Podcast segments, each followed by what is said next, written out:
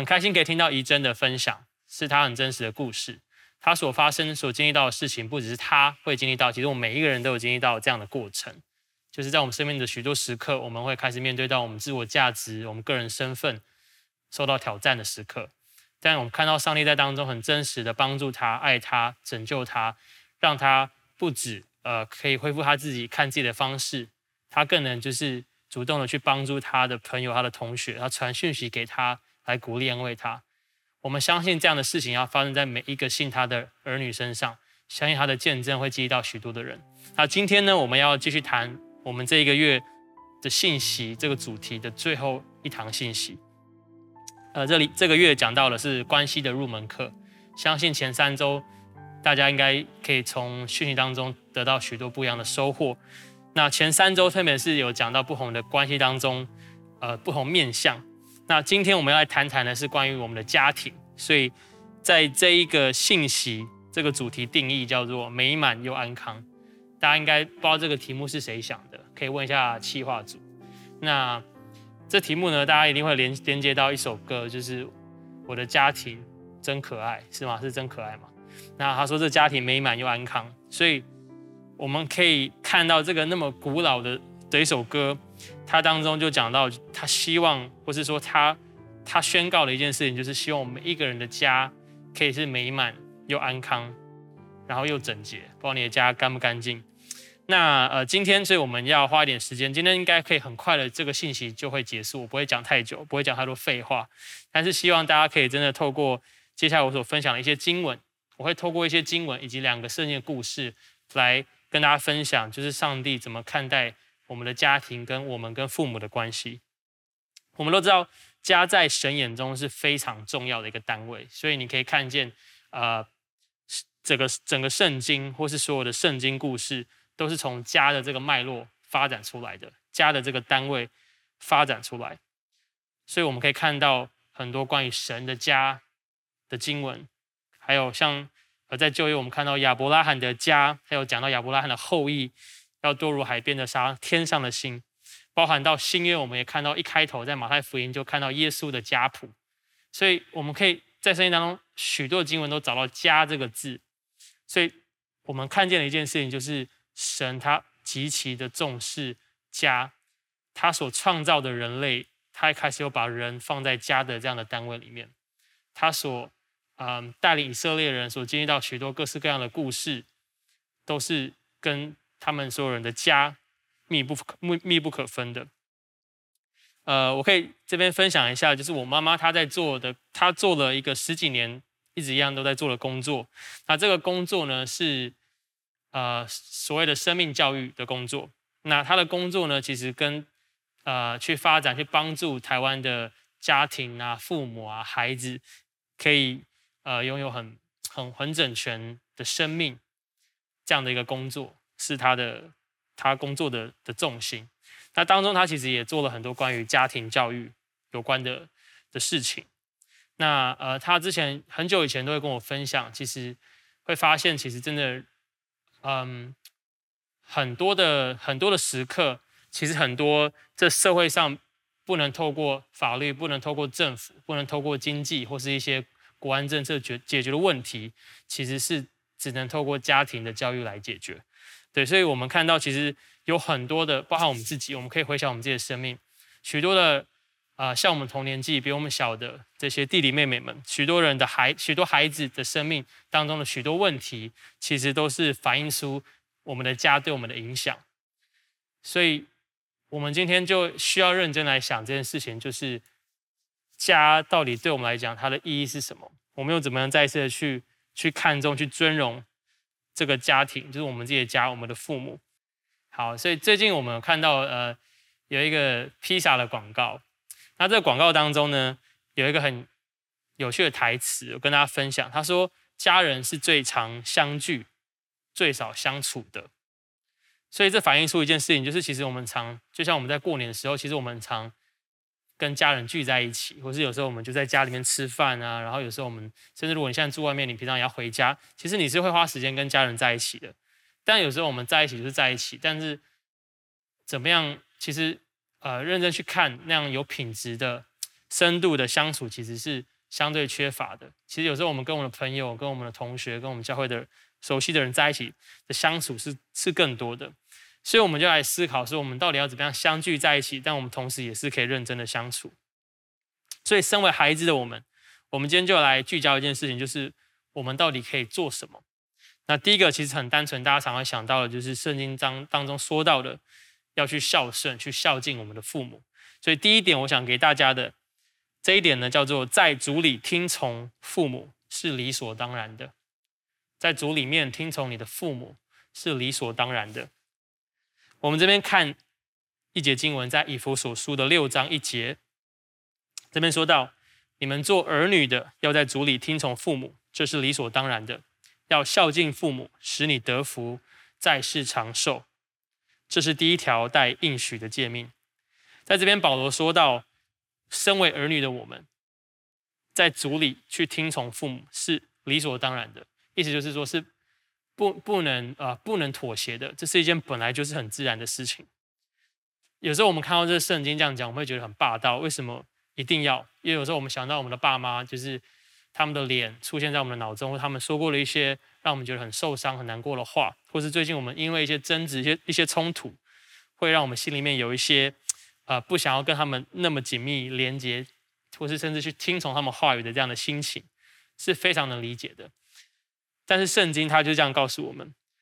那这边我们到底要怎么做到孝敬父母呢？我等一下会讲。但这边有一个关键，就是我们仔仔细去看这个经文，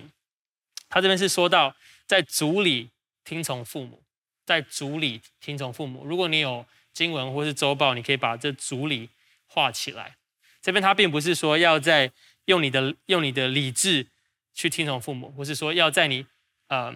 在你心平气和的时候来听从父母，或是任何的情况下来听从父母。他说是在主里面，所以我们看见一件事情是，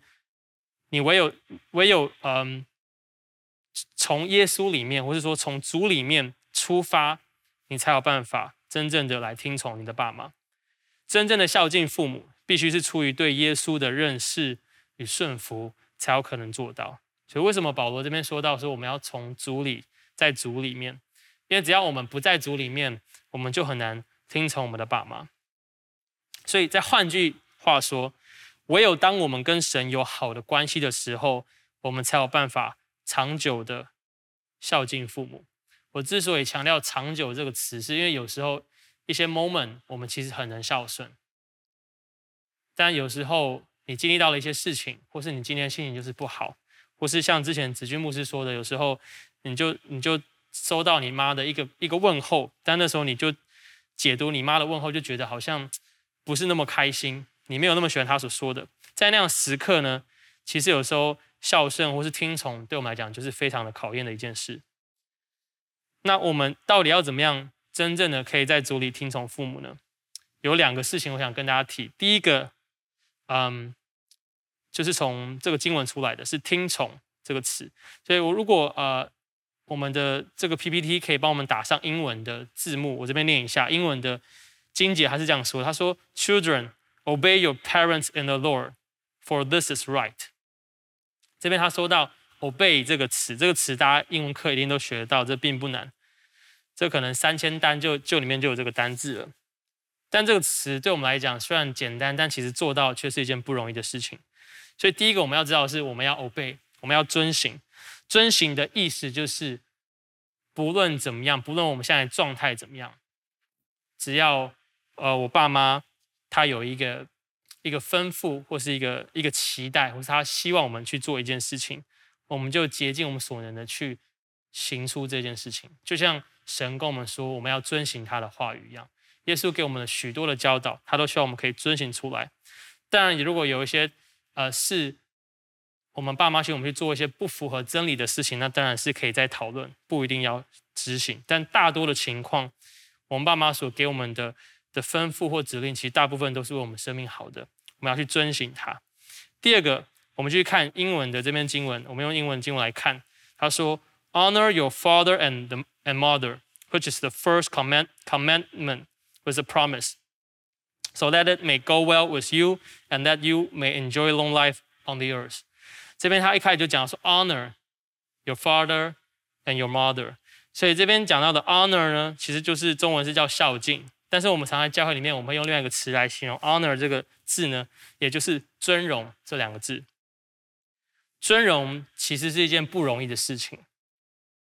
如果你心里面不尊荣一个人，你的外在的行为或是你的言语没有办法去尊荣一个人，这是骗不了人的。所以，我们唯有从心里面，我们真心的来爱一个人，来尊敬一个人，来尊荣，来真想荣耀他的时候，我们才有办法。尊荣，那这边我想提出两个点来跟大家讲尊荣这件事情。第一个就是我很常讲，但是我还是希望在这边来说的，就是我们要快快的听，慢慢的说，慢慢的动怒。快快的听，慢慢的说，慢慢的动怒。有多少时刻，我们没有认真把我们的爸妈的话听完，我们就急着回应？在箴言有很多的经文都讲到。当你还没有先听完别人的话，你就只急着回应的，便是你的，便是你的愚昧。所以，我们需要做的学习，特别是对我们爸妈。有时候，我们对很多人都有很多耐心，在教会，我们愿意听很多人讲话。但有时候回到家，我们的耐心好像就归零了。有时候会，你会这样子有这样的反应，其实常常是因为你，你已经先假设你爸妈会说什么，因为觉得说啊，他们这几年来说的都一样，他们又开始倚老卖老。不是他们有他们过去的经验要分享，但是你会在心里面就想说，爸或是妈，现在时代已经不一样了，科技已经不一样了，你们其实跟不上这个时代，所以其实你想说的我都已经知道了，而且我有自己的做法。许多时候我们是带着这样的假设在我们的脑中，以至于当我们要听到他们要准备要说话的时候，我们已经有一些假设来预定他们所要对我们说的话。但是有时候，当我们如果选择认真听他们的话，当然，我们不会所有的话都一定中听，但当中我们一定会找到一些是值得我们听的话。所以，第一个就是我想跟你说的，尊荣我们要怎么尊荣？就是你要认真的听完你父母说的话，再回应。你不不急着去反驳，你要有耐心。你知道，你知道，嗯、仇敌啊，我们的我们的敌人魔鬼，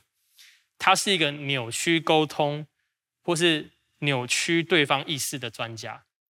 常常我们都会说仇敌会对我们说很多谎言，所以有时候当我们，呃，像刚刚怡珍的见证就就讲到，有时候我们脑中会有很多的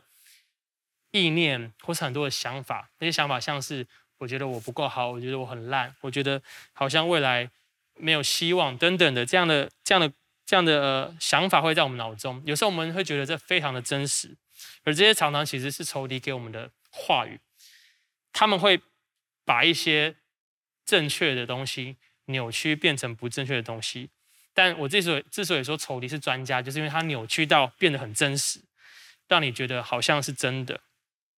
所以，当我们如果还没有听听完我们爸妈的话，我们就先下定论的时候，有时候我们就是让仇敌有机会来扭曲我们之间的沟通，扭曲我们的想象，扭曲曲解对方的意思。所以，第一个是我们要学习好好的听。第二个呢，这边是一个英文，但这句英文其实大家应该都可以理解。但我觉得他讲得非常好。我们要怎么尊荣呢？叫做 treat others the way you want to be treated。treat others the way you want to be treated。今天好像在上英文课，但是我觉得这句英文如果翻成中文就会失去它的原意，所以我觉得他讲得很好。他说你要对待别人，对待别人的方式要是你自己想要被对待的方式。其实这个事情听起来很。就是很很很拔辣，就大家都知道，但有时候是真的。有时候我们认真去想想看，如果今天呃你有孩子的时候，你会希望他不要把你的话听完，然后就开始跟你讲他的想法嘛？我们当然希望我们的孩子可以把我们的话听完，但可能二三十年后，你当你成为爸妈的时候，你有可能就会变成这样的角色。所以现在呢，我们需要学习，如果我们渴望别人认真听我们的话。别人认真的尊荣对待我们的时候，我们要用同样我们希望的方式来对待我们眼前的人，可能是你的朋友，是你你呃你的你的同学，或者是你的爸妈。好，那我们回来刚刚讲的这个以弗所书六章一节的经文，这个经文很有趣。常常我们读到这经文的时候，我们会抓到一个关键字，就是孝敬父母，孝敬父母使我们得福，使我们在世长寿。我不知道多少人，你孝敬父母是因为你想活得久，所以我们常都觉得说，我们是因为想要活得久，所以我们孝敬父母，不想太早死。但是我这边想提出来，其实这边孝敬父母，并不是说为了让我们在在这世界上，在地球上可以活得很久，活到几百岁。他的目的出发点并不是这样，所以我们就来看这个经文，它是从哪里来的？这个经文呢，它的背景其实保罗是引用十诫。那时候以色列人刚出埃及，他们在旷野里边走，保罗刚好有两次他上到西乃山上去听上帝要对他还有对以色列民族所说的话，所以。神就把一个叫叫叫那个呃，我刚刚讲说不是保罗，摩西，sorry，更正口误，摩西，摩西就上西乃山，而神呢，就请摩西拿了两块石板，然后神在石板上写下了非常有名的十诫，大家都知道，在十诫上面呢的其中一诫呢，就是出埃及记当中写到的，其中的第其中的一诫，他讲到要孝敬父母，使你的日子在耶和华你神所赐你的地上。得以长久，所以这边之所以我们看到保罗说这是第一条带应许的诫命呢，是因为这在当初当当时候在摩西的时候，这个诫命是第一条，呃，神要以色列人去做的，而且会带出一个祝福的结果的，就是使他们可以在地上得以长久。所以这是为什么它叫做第一条带应许的诫命。而这边我们看到那时候十诫。之所以神说在在地上得以长久呢，这个这个地呢，他说他说你我所赐给你的地，这个地到底指的是什么呢？其实指的就是神即将带领他们从旷野进到的迦南美地。所以其实这些经文是对那时候以色列人说的。他说：如果你们孝敬父母，我就会使你们即将要进入到的那个迦南美地。当你们进去的时候，你们会永久的居住在那个土地上面。那如果我们把这个经文，呃，那是旧约，我们预表成新约的意思的话，常常我们会预表的，就是新约对新约的我们来讲，就是神所应许的新天新地。所以我们可以这样想，就是当我们孝敬父母的时候，神会让我们在即将我们即将未来去到永恒当中的新天新地当中，得以长久的居住，就是跟神一起在永恒里面。但是这边并不是指的说，只要我们孝顺。我们不需要信耶稣就能得到永恒的生命，进到永恒的新天新地当中。所以最最后回归回来，其实我们要知道，真正的孝顺是当你在主里的时候，你听从父母，你才有办法达到的。关键是这要在主里面。所以当我们听从父母，这是一个逻辑问题。当你听真正的能长久听从父母，它的前提是你需要先在耶稣基督里面，你才有办法长久的听从父母。当你在耶稣基督里面呢，他本来就应许。你会有永生，你会在呃他所给我们的新天新地里面，所以这是他的逻辑是这样的，让我们知道。第二个重点，今天我要跟大家讲的是，羔羊是为家庭而牺牲，羔羊，神的羔羊是为家庭而牺牲，所以这边是我想讲的第一个，呃，这样应该算第二个圣经的小故事。那时候一样，大家都知道有看过埃及王子的动画，就知道那时候。神要让摩西带领以色列人要出埃及，所以法老他不希望以色列人走，因为他们可以帮他们做很多的事情。那那时候神就非常生气，所以他就降下了十灾，前面就发生了一二三四五六七八九，你可以再去念圣经，到底哪几个灾，你可以把它背起来。所以到了第九灾结束的时候，法老还是不肯让。摩西把以色列人带离开埃及，所以这时候神他就生气了，他就说他要降下最后一灾，也是第十灾，而这一灾呢，会让法老就是决定放手，让以色列人可以走，不再奴役他们。那这十灾大家都知道，就是神要让那那那一个埃及地所有的长子以及所有一切头生的牲畜都死去，神要把他们最用最贵重的。夺走，你可以知道，就是呃，所有的长子或是所有的头生的这些牛啊、羊啊，是他们国家非常重要的的的血脉的传承，或甚至是经济的来源。但神要把这些夺去，因为他们不遵行，不让以色列人走，所以神要做这件事情。但是当神要做这个降下这个灾的时候，以色列人其实他们本来应该也会受到殃及。但是神他的恩典，他保护以色列人，所以呃那时候就是所谓后来逾越节的这样由来，就是那时候发生的。神怎么做呢？我们一起来看出埃及记十二章三到四节。这边说：你们吩咐以色列全会众说，本月初十日，个人要按着父家取羊羔，一家一只。若是一家的人太少，吃不了一只羊羔，本人就要和他隔壁的邻舍共取一只。你们预备羊羔，要按着人数和饭量来计算。那后面呢，我们看到就是神要他们每一家都拿了这只羊羔嘛，刚刚经文看到的。然后这只羊，它要是呃没有瑕疵、没有残疾，刚出生一岁的的羊，呃的公羊或是山羊都可以。那他们神要他们拿这只羊呢，在黄昏的黄昏的时候就把它杀了，然后把它的血涂在他们家的的门框还有门楣上面，就是呃三周都要涂上这个羊的血。然后另外要在晚上的时候把这只羊吃了。那当呃神要降下第十灾的时候，神的使者要来击杀埃及地所有的长子跟头生的牲畜的时候，当神的使者看到如果这一家的门楣上有这样羔羊的血，他们就会越过，会逾越这个家，不实行这样的杀戮到他们的家里面，神就可以透过这样的方式来保护以色列的子民。所以摩西他们就做了这样的事情，他们就让他们。呃，所有的家庭都做这样的事情。那这边呢，我们就要看到的其实是，那故事的结局当然就是神就呃保守以色列人，也让法老就是经历到这些灾害，所以他们就后来就放以色列人走。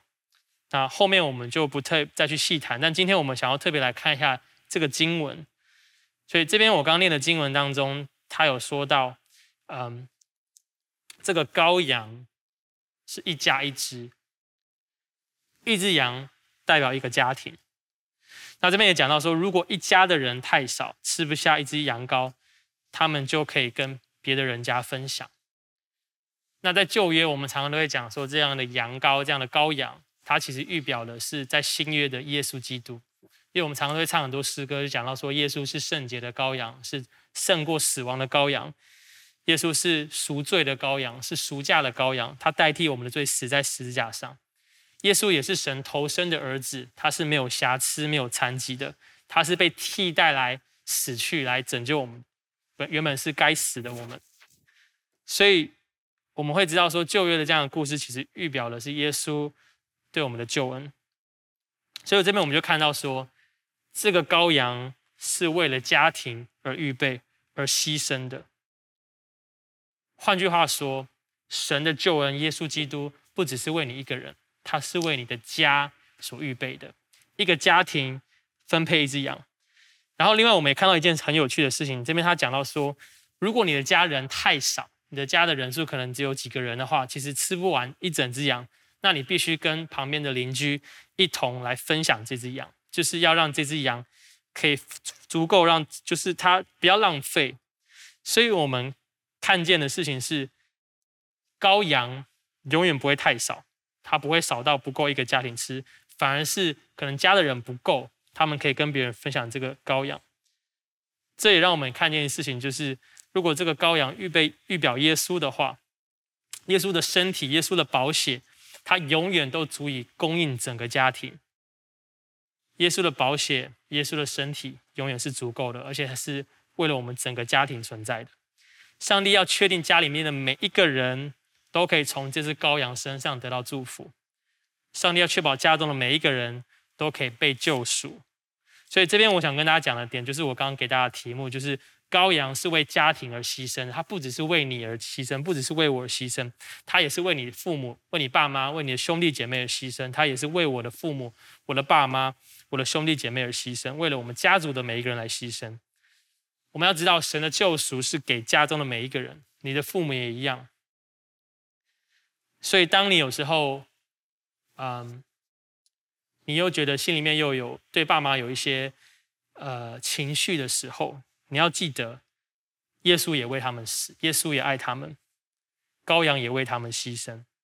他们也是神的儿女，你也是神的儿女。而当你如果你你信耶稣的时候，其实你也会帮助你的家来到神的面前。所以如果你家里面还有人，他们不相信神的话，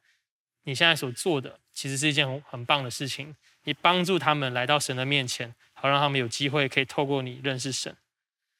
所以我们要知道，耶稣不只为你而死，耶稣也为你每个家人而死。第三个，最后一个，我想给大家的题目是：我们的服饰要从家里开始。我的服饰要从家里开始。这是最后一个给大家的故事，很快就要结束了。那大家希望可以大家跟我一起看这个故事，在约翰福音二章一到三节。呃，我们应该会把约翰福音二章一到十一节都念完。我们先一起来看，我念给大家听。他说：“第三日，在加利利的迦拿有娶亲的筵席，耶稣的母亲在那里。”所以，我们就是快速的、加速的跳转一下时空。我们现在来到从旧约来到新约，在约翰福音第二章这边，耶稣刚出现之不多呃不久之后的一个故事。所以这边我们刚刚看到经文讲到说，在加利利就是耶稣的家乡。在加拿这个地方呢，有一个婚礼要举行，所谓的娶亲的宴席就是这样的婚礼。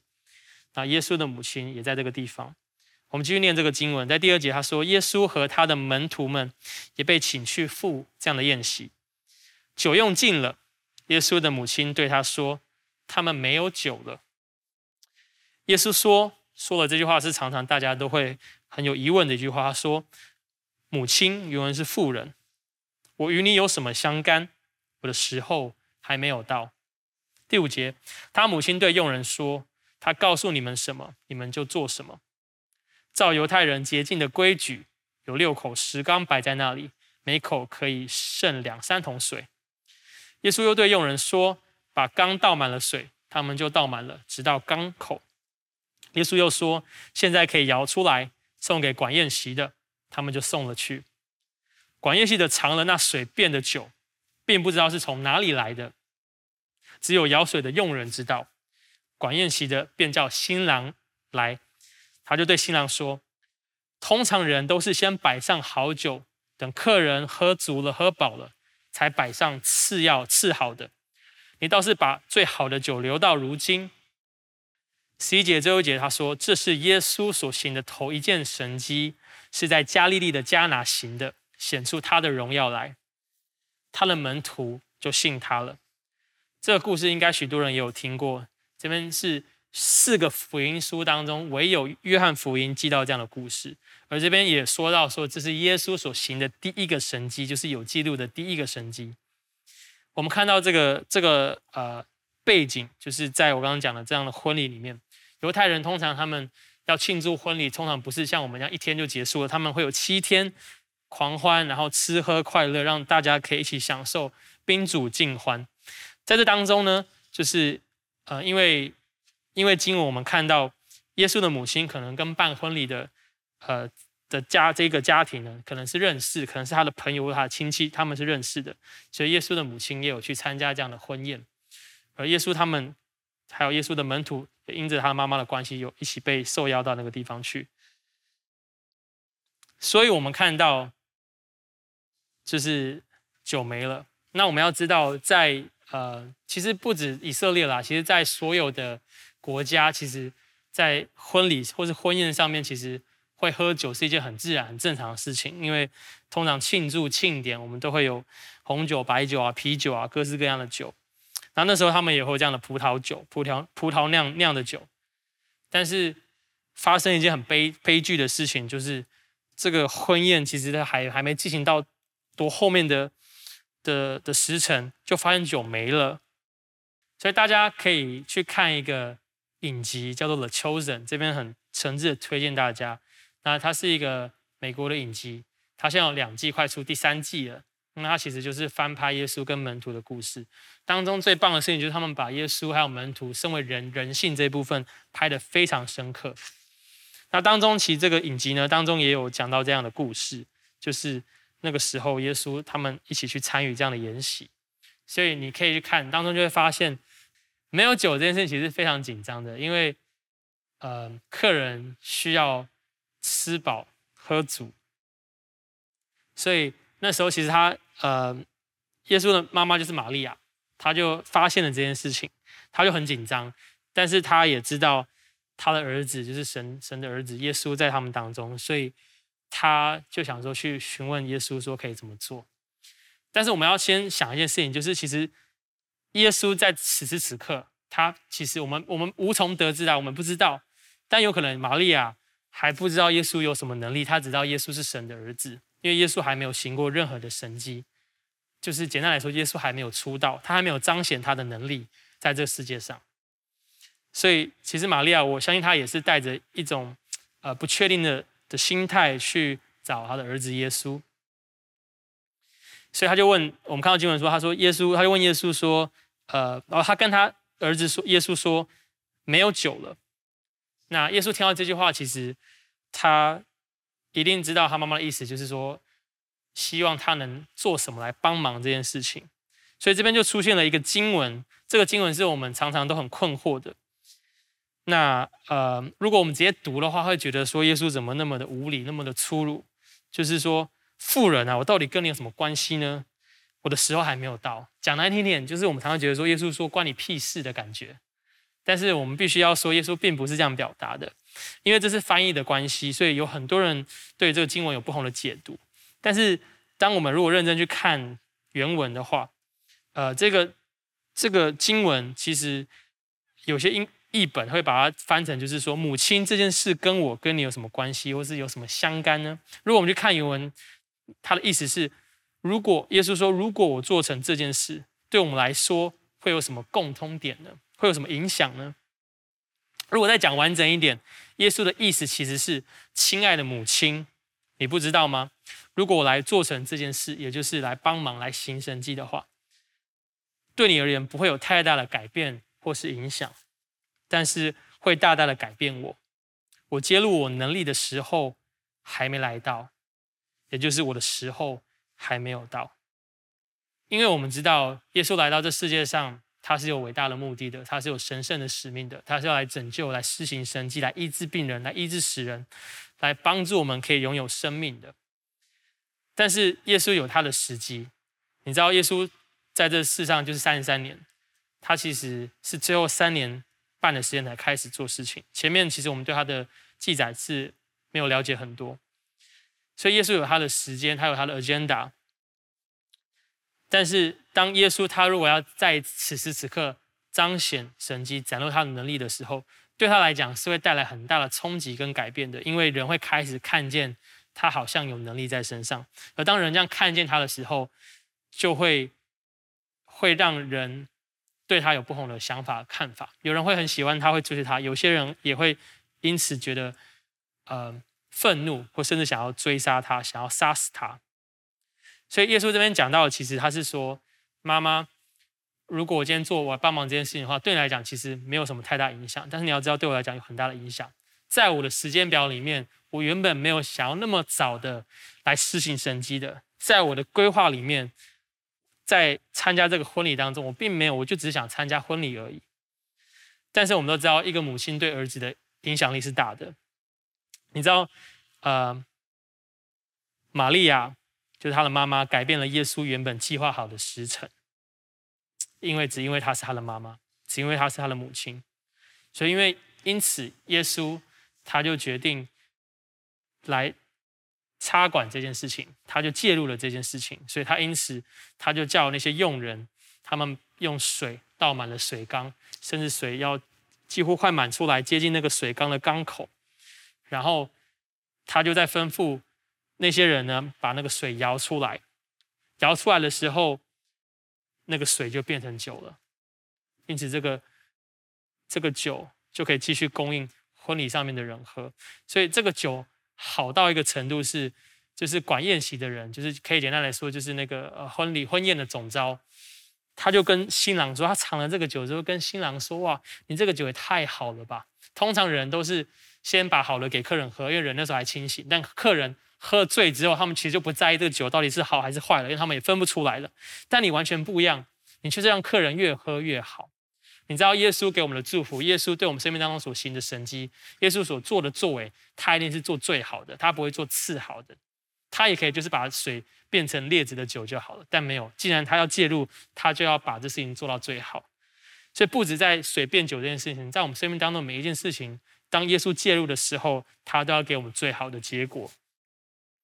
所以我们看到这件事情，其实耶稣就在此揭露了他的能力，一定有很多人因此就知道，哇，这个人好像是神的儿子，他有能力，他是神人，他是神子。但这件事情对耶稣来说是原本他没有在他计划里面的。但为什么我要讲这个故事呢？这回归到我刚刚讲的第三点，我的服事要从家里开始。我们看见这个神迹，它发生的地方是在耶稣的家乡发生的，就是在加利利这个地方。所以我们要知道，我们有时候我们想要在教会，或是我们要在很多地方做很多的服事，但有时候最需要服侍的，其实是我们的家里面，是我们原生的家庭，是我们所住的地方。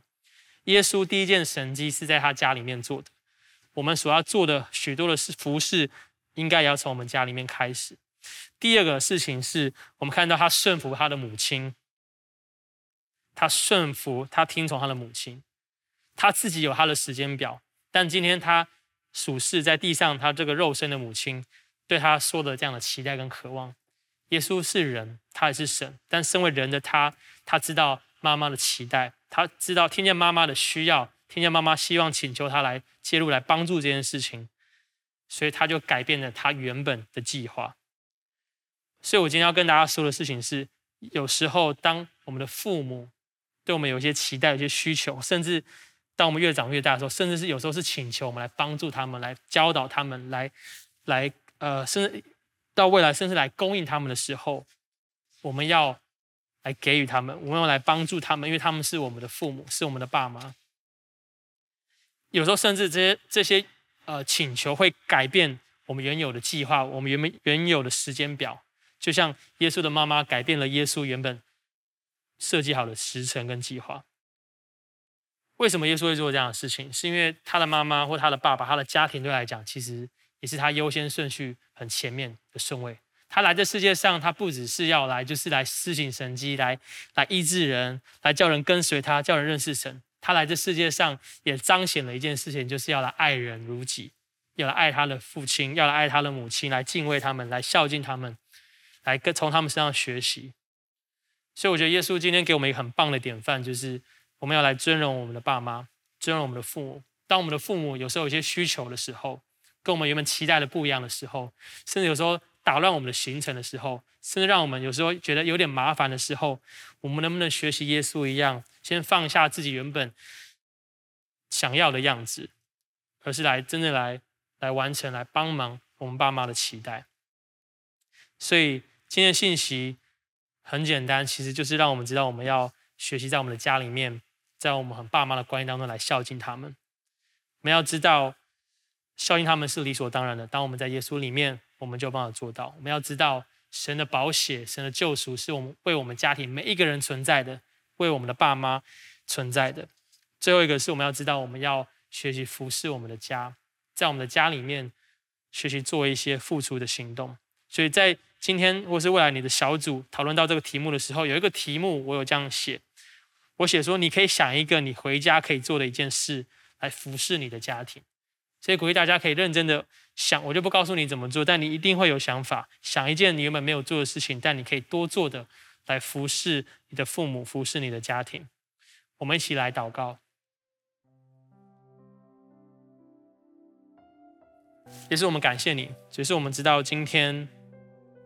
你又透过这样不同的小故事来对我们生命说话。也是我们知道，就像这题目所说的，我们希望我们的家庭可以美满又安康。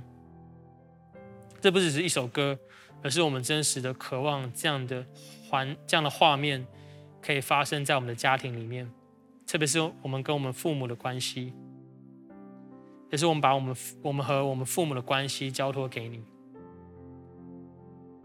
只是我们我们知道，可能当中有许多的不容易，当中有许多的困难，甚至有时候我们知道，教会已经讲了好多次关于关系的的信息，好多次关于家庭或是关于我们怎么跟父母相处的讯息。但有时候我们需要听到的，就是听到的，就是你的心意；听到的，就是你对我们家的心意；听到的，就是你对我们说：“孩子，你你尽力了，你做的很棒。”谢谢你爱你的爸妈，谢谢你爱人如己。所以耶稣，我今天说你再一次的在我们耳边，透过这些故事，让我们知道，你不只看重我们的成就，我们所做的事情，我们所做的服事，你更看重我们跟我们父母的关系，就像你自己看重你跟你妈妈的关系一样，你服侍他们，你爱他们，所以也让我们知道，我们可以像你一样来服侍他们，来爱他们，来敬重他们，来听从他们，来与他们讨论。当他们在跟我们说很多话的时候，我们先选择听完，我们不急着回应，不急着反驳。耶稣让我们在当中成为孝顺的儿女，成为活出你形象的儿女。在我们所有软弱的时候，在我们所有情绪的时候，你来帮助我们。你允许我们有情绪，但是你给我们力量，给我们智慧，好让我们可以说出合宜的话，做出合宜的行为。也是我们谢谢你。我们也要来为，如果你是，嗯，第一次来到我们当中，或是你来很多次了，但是你还在思考你跟耶稣的关系，但你今天你可能决定，你想要更多的来认识他，你想要来追随他，让他成为你生命的救主，或甚至是有一些人你在教会很久了，但你今天你你此刻你有感动，你觉得你要再一次的把你生命献上给这位爱我们的神。如果是你，我要带你做一句祷一段祷告。好，让你可以让耶稣再次进到你的心里面来帮助你，所以你可以跟我说：“亲爱的耶稣，我再一次把我的生命交给你，是你创造了我，是你给我新的生命。我请求你的宝血来洗净我的罪，饶恕我一切的过犯，好让我成为新造的儿女。”也求你帮助我，给我力量与智慧，好让我在未来的日子当中，可以孝敬我的父母，可以用你的爱来爱他们。谢谢耶稣，你爱我。我这样祷告，都是奉靠耶稣宝贵的名求。阿门。很恭喜你可以跟我一起做这样的祷告，